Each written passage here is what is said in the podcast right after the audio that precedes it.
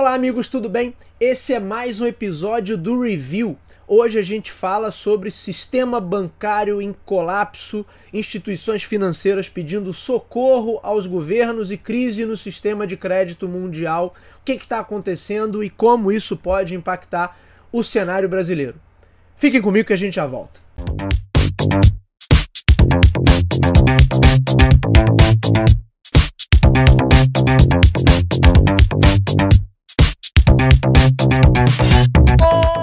Nas últimas semanas, a gente vem acompanhando notícias um tanto quanto preocupantes a respeito do sistema financeiro mundial. Primeiro foi o Silicon Valley Bank nos Estados Unidos, que um banco conhecido por é, dar suporte a startups, a todo aquele ecossistema de inovação que existe no Vale do Silício nos Estados Unidos, que esse banco, na linguagem popular, ele quebrou, foi socorrido pelo governo norte-americano e aí a coisa está meio que em estado de recuperação. Alguns dias depois, um outro banco, também norte-americano, Signature Bank, também anunciou falência. Mais uma vez, o governo entrando ali no circuito para é, que as pessoas não ficassem sem os seus depósitos, sem o dinheiro que estava depositado junto ao banco. Passou um pouco mais de uma semana, aí do outro lado do oceano, o Credit Suisse, que é uma instituição já tradicional, sólida, também com problemas e acabou agora nos últimos dias sendo adquirida né, numa movimentação ali para salvar justamente o Credit Suisse de uma, de uma crise maior. A grande pergunta que fica é o que está acontecendo? E aí, mais uma vez, eu convidei o nosso amigo economista professor do canal Economia em Quadros, Fábio Neves, que está aqui com a gente mais uma vez. Fábio, que é nosso economista de todas as horas, para discutir assuntos macroeconômicos, para discutir assuntos microeconômicos, para discutir problemas financeiros. Fábio, o que está acontecendo? É, Fala-se sobre questão de títulos que, que mudaram, tiveram uma, uma mudança de cenário, alguns títulos que eram muito bem avaliados passaram a ser muito mal avaliados, isso é parte do problema. Muita gente especulando também, ah, esses bancos estavam apostando em criptoativos, em criptomoedas, e aí o mercado de criptomoedas também desde o ano passado passando por uma série de problemas, tem gente presa, gente sendo investigada. É, só que a coisa né, não ficou restrita apenas ao, ao, Silicon Valley Bank, então você teve um outro banco e depois o Credit Suisse. Né? Fábio, eu sei que existem, né, se fala, existem dois tipos de crise no sistema bancário, crise de solvência, crise de liquidez. Eu não sou especialista em mercado financeiro ou em finanças, mas é, dá um overview para gente. O que está acontecendo de fato, Fábio? Vamos lá, Bruno e todos os que estão aqui, né, participando conosco dessa, dessa, desse vídeo. Rapaz, para tentar ser breve, o banco ele tem uma capacidade muito interessante de multiplicar dinheiro. É isso aí mesmo que você acabou de ouvir, né? Você, eu, todos nós não conseguimos multiplicar o nosso dinheiro, mas o banco consegue. Como é que o banco consegue isso? Consegue através de um estudo já muito elaborado e sofisticado e pronto, que eles possuem, de estatística, que é quem coloca dinheiro não vai sacar esse dinheiro de imediato. Então, você tem um prazo para que a pessoa possa fazer isso. E nesse processo, é, se não houver regra nenhuma do mercado, um banco consegue multiplicar em até sete vezes cada um dólar, cada uma unidade monetária depositada. É evidente que existem mecanismos ali, como depósito compulsório, que, que obriga o banco a retirar uma parte desse dinheiro para ser né, é, para a autoridade monetária do país correspondente, no nosso caso, o Banco Central, e com isso ele consegue multiplicar o dinheiro, perfeito? Evidente que, associado a isso, né, entra naquela sua frase com relação à crise de credibilidade, ou seja, as pessoas estão acreditando no banco, o banco ali tem um depósito que corresponde a alguns bilhões de unidades monetárias, ou trilhões, dependendo do banco que for, mas os empréstimos, o que gira, todo o conjunto de coisas é duas, três, quatro, até dez vezes mais do que o que ele possui. Então, se você, de alguma forma, acordar de manhã, né? Vou falar uma coisa aqui como hipótese. recebeu uma mensagem de luz divina de algum lugar e diz: vá lá sacar seu dinheiro. E essa mensagem chegar para milhares de pessoas, não tem banco que resista. Tá? Então, o interessante é que o Silicon Valley Bank fecha, fecha na sexta-feira quebrado e abre na segunda-feira novinho em folha. Por quê? Né? Porque houve toda a intervenção aí do governo americano, o governo inglês, o HSBC. E é a parte interessante do processo, tá, pessoal? É, liberal, sim, mas governo também, né? Então, você vê que essas crises bancárias que têm ocorrido no mundo, é, se a gente pegar esse, né, a partir de 2008 para cá, quem vem salvando o mundo, quem vem salvando o banco é governo. E, assim, não, não sou muito favorável a essa ideia nesse sentido, já que eles pregam o liberalismo no pé da letra, então eles deveriam ser liberais. Porém, o estrago na economia é tão grande, é tão absurdo, que o que você tem que fazer como governo é o seguinte: socorre a sociedade e penaliza com rigor da lei ao máximo os dirigentes desses bancos. E o que, que de onde nasce tudo isso? Né? Em 2008 nasceu da crise do subprime, onde você dava dinheiro para pessoas que não tinham crédito, é isso aí mesmo que você acabou de ouvir, né? Pode parecer meio esquisito, meio estranho, mas era tanta oferta de recursos que as pessoas estavam oferecendo dinheiro para isso, tá bom? E é muito comum nos Estados Unidos você hipotecar a sua casa mesmo depois de paga. Imagina aqui no Brasil. No Brasil você tem um bem maior que a sua residência, sua casa, seu apartamento, seja lá o que for com raras exceções, a pessoa vai lá e hipoteca a casa. Ela não quer perder o imóvel. Nos Estados Unidos é muito comum.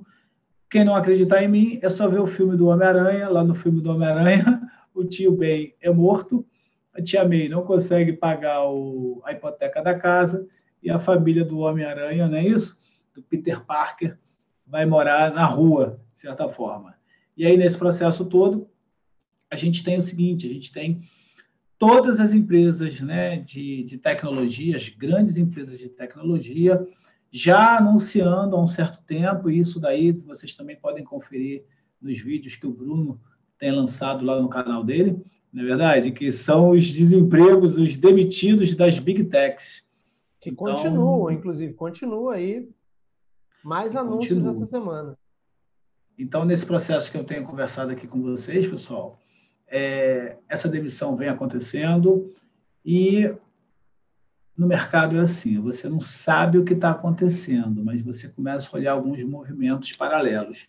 E aí esse movimento paralelo, na verdade, esse movimento inicial, né, vou até corrigir o que eu falei, não é paralelo, porque não acontece junto, acontece de maneira antecipada. Grandes demissões acontece com essa questão da, da compra do Twitter lá pelo, pelo Elon Musk, começa todo um processo aí de grandes empresas na área de tecnologia demitindo profissionais, demitindo funcionários, e a partir daí você começa também a ter uma coisa que é o seguinte, né? Eu vou falar uma coisa que aí eu já ouvi isso de outros amigos que são economistas. Criptomoeda é especulação. Eu vou ganhar dinheiro de uma forma especulativa. Mas para isso você tem que ter muita informação. Porque, na verdade, criptomoeda não é moeda, porque para ser moeda tem que ter o lastro do governo. E aí os liberais, né, beleza, criaram uma moeda de uma maneira independente, sem nenhum vínculo com o governo, o governo esse que está salvando os bancos, e despejou no mercado. Então, as pessoas acreditam que aquela moeda tem valor. Mas no momento que aquilo começa a derreter, está aí o exemplo de três bancos né, que derreteu junto. Então, nesse processo todo, é, Estados Unidos e Inglaterra está salvando aí, né, é, via HSBC, ou esses dois bancos, o, o Silicon Valley. O Credit, o Credit Suisse, o governo é, suíço está salvando, está colocando dinheiro. Né, foi feita uma operação de uma compra simbólica lá, porque pagar 3 bilhões ou 2 bilhões, alguma coisa de euros ou de, de dólares pelo banco, não é nada em relação ao valor que esse banco possui. Porém, ele tem um rombo significativo. Né? Se, se não me falha a memória, algo em torno de 100 bilhões de euros. Então, olha que interessante, né? Interessante sobre o efeito multiplicador que ele consegue ter. E aí, por conta disso, o dano para a economia é absurdo. Correto? Agora, estou falando interessante, mas o interessante é no sentido de que a coisa chegou a esse ponto. Então, volto a dizer, é, os governos, sim, têm que salvar o banco, porém, eles têm que punir com rigor da lei os seus dirigentes. Por quê? Porque a gente já está vivendo um cenário de pós-pandemia, tá bom? Desculpa, Bruno, liguei aqui o ventilador e não paro de, de falar, né? Não, não, é... o que eu ia te perguntar Boa tarde, é se, se ah. esses eventos é, tão ah. interligados, por exemplo, os bancos norte-americanos com o Credit Suisse, que é uma instituição já super tradicional, diferente do, por exemplo, Silicon Valley Bank, que está mais voltado para a área de startups, de inovação, que a gente até entende que seja uma área de maior risco, né? mas você acha que tem alguma, alguma conexão entre esses fatos ou a economia mundial que está dando sinais de rateio mesmo e aí está dando está explodindo para todo lado, né? Explode aqui, explode acolá. É, e, e, mais é. um ponto: no caso desses bancos que lidam com ativos digitais, é, é, ou que lidam, por exemplo, tem uma fala do Paul Krugman, que eu até recortei aqui, uhum. né? É, ele acredita que o caso, né, para ele, a dedicação à inovação global do Silicon Valley Bank, por exemplo, é, tinha alguns negócios reais, mas em grande parte era uma forma de marketing para vender criptomoedas, para vender startups e para alavancar negócios inovadores, mas também especulativos. Mas aí a minha pergunta é: você acha que ali, é, de fato, houve é, algo a ser é, investigado como um, uma potencial fraude? ou de fato faz parte do risco ali que eles assumiam de apostar muitas fichas em negócios super inovadores. Só que aí hoje o cenário econômico mudou e se você está vendo até a, grandes empresas que estão aí na crista da onda, mandando todo mundo embora, é o que esperar de, de negócios que ainda estão buscando essa, essa vamos, vamos dizer assim, essa sustentação. Vamos lá, Bruno, vamos responder por partes o ponto que você trouxe, tá? Primeiro que isso me lembra aquela crise da .com, né? Crise do .com, lembra disso?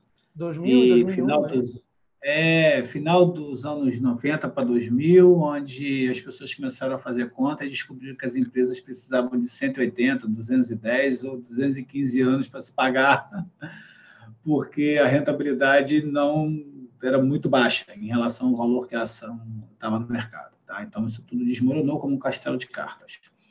Os Estados Unidos têm uma forma muito diferente de atuar com relação à investigação de crimes. Ou seja, primeiro ele investiga e depois ele é, entrega os acusados que são já julgados e culpados ou não, aí a justiça vai determinar. A gente aqui acaba tendo, né, a gente aqui no Brasil acaba tendo uma coisa muito espetaculosa, muito né, cinematográfica e ao longo das investigações. Então, não tem a menor dúvida de que os seus responsáveis serão aí, é, punidos pelo rigor da lei americana, tá? Americana do Norte, como eu sempre brinco, já que nós somos americanos do Sul, e, e tem um processo, e também tem uma outra coisa, né? É, grande parte da, na verdade, assim, a totalidade da previdência deles é privada. Então, existe uma questão social associada, mesmo dentro desse mundo liberal, que é muita gente coloca dinheiro da poupança, que dinheiro da, da previdência que ele vai ter tá? quando se aposentar, ou teria instituições financeiras ou instituições produtivas para que ele possa receber esse dinheiro de volta e conseguir continuar pagando plano de saúde, remédios, viagens e coisas do tipo para esse idoso. Então, certamente o governo americano né, vai atuar forte para isso. Agora, por outro lado, é, a coisa se tornou muito fluida a, a globalização, né, isso é um tema já recorrente, é um tema já bem batido, a globalização ela vem através dos mercados financeiros, é a grande alavancagem que ela, que ela proporciona, né, a alavancagem nesse sentido de multiplicar dinheiro, é através do sistema financeiro. E pior, com esse tempero da criptomoeda, que é um mundo especulativo, um mundo obscuro que existe por aí. Ah, é, eu estou te ouvindo aqui, Fábio, eu ganhei muito dinheiro com criptomoeda. Sim, você pode ter ganho muito dinheiro, mas Parabéns, pode ser né? também, pode, é, pode ser uma questão de sorte que você teve, né? aqui no Brasil mesmo, a gente teve um caso que explodiu essa semana, né, de um jogador de futebol que foi lesado por conta de criptomoeda. Né? Ele falou, cara, é meu patrimônio, é meu trabalho, é o suor do meu trabalho, virou pó. Então não, tem a, não há garantia nenhuma. Então, assim, há uma grande promessa com relação ao futuro, com relação à questão digital, ninguém nega isso. Há uma grande oferta, assim, dessas possibilidades associadas a esse mundo financeiro.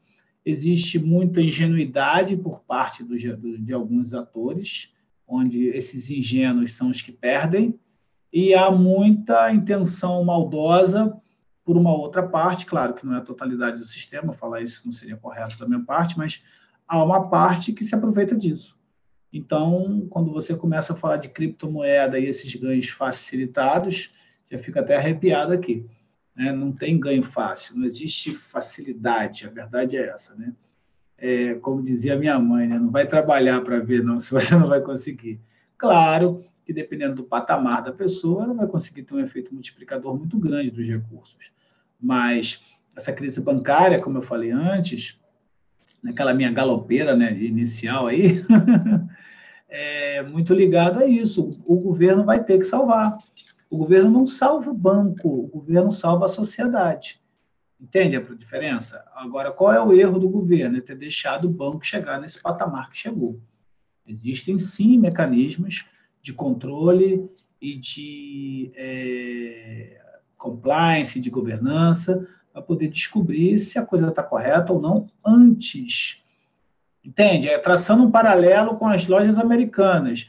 Como assim eu acordo um dia e descubro que tem quarenta e tantos bilhões de reais negativo? É, peraí. É, peraí não amigo. tem como, né? Tem, tem sujeirada ali, né, Fábio? Então, assim, é, é isso que a gente está querendo, que eu estou querendo dizer aqui. Não é uma fatura do cartão de crédito que eu viajei para Cabo Frio e me empolguei no carnaval e de repente chegou a fatura agora. Não é nada disso, é uma coisa muito maior. Não é uma fatura que veio 500 reais ou mil reais mais cara do esperado.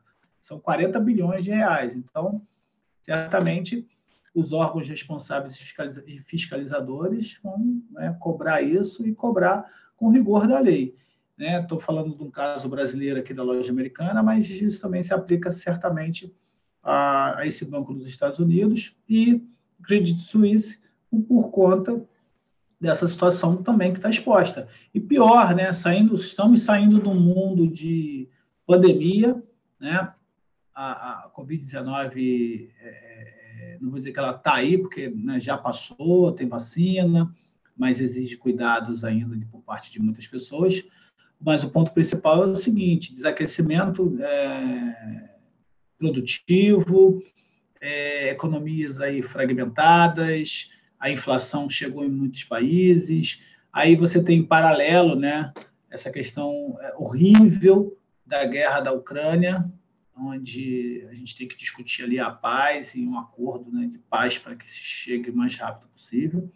Então, tudo isso causa essa instabilidade no mundo e de repente a gente não precisa mais dessa, dessa, desse novo componente maligno do processo, que é uma crise bancária assolando o mundo todo. Porque aí é o que eu sempre uso a expressão, né? É a famosa tempestade perfeita. Para quem não é do Rio de Janeiro, é, tempestade perfeita é uma expressão que a gente usa aqui quando é maré tá alta e a chuva tá forte, então a água não escoa. Então, assim, por isso que quem mora no entorno da Lagoa Rodrigo de Freitas quando a maré sobe e chove muito, alaga o entorno das ruas, porque não vai escoar para o mar. Essa é a grande dificuldade que a gente tem, entendeu, Bruno? Para a gente caminhar para o encerramento, então, duas questões. É, a gente sabe que tem uma, um cenário global muito diferente do que a gente tinha alguns anos atrás. Veio pandemia, tem guerra, recessão, é, atividade produtiva em baixa, uma série de fatores aí, quase chegando na tempestade perfeita aí que você falou. Isso mexe com aquela classificação de títulos de crédito. Né? E aí, pelo que eu tenho lido, eu não sou especialista nessa área, né? E isso também interfere bastante, por exemplo, no que aconteceu com os dois bancos norte-americanos. De repente, é, é, títulos que tinham uma determinada classificação e a galera estava botando dinheiro ali e de repente essa classificação muda por conta desse novo cenário da economia global. É, eu queria entender essa dinâmica, queria que você explicasse um pouquinho essa dinâmica né, dos títulos mudarem essa classificação, que eu imagino que tem a ver com risco, né, e, e, e meio que a solidez, vamos dizer, daquele título.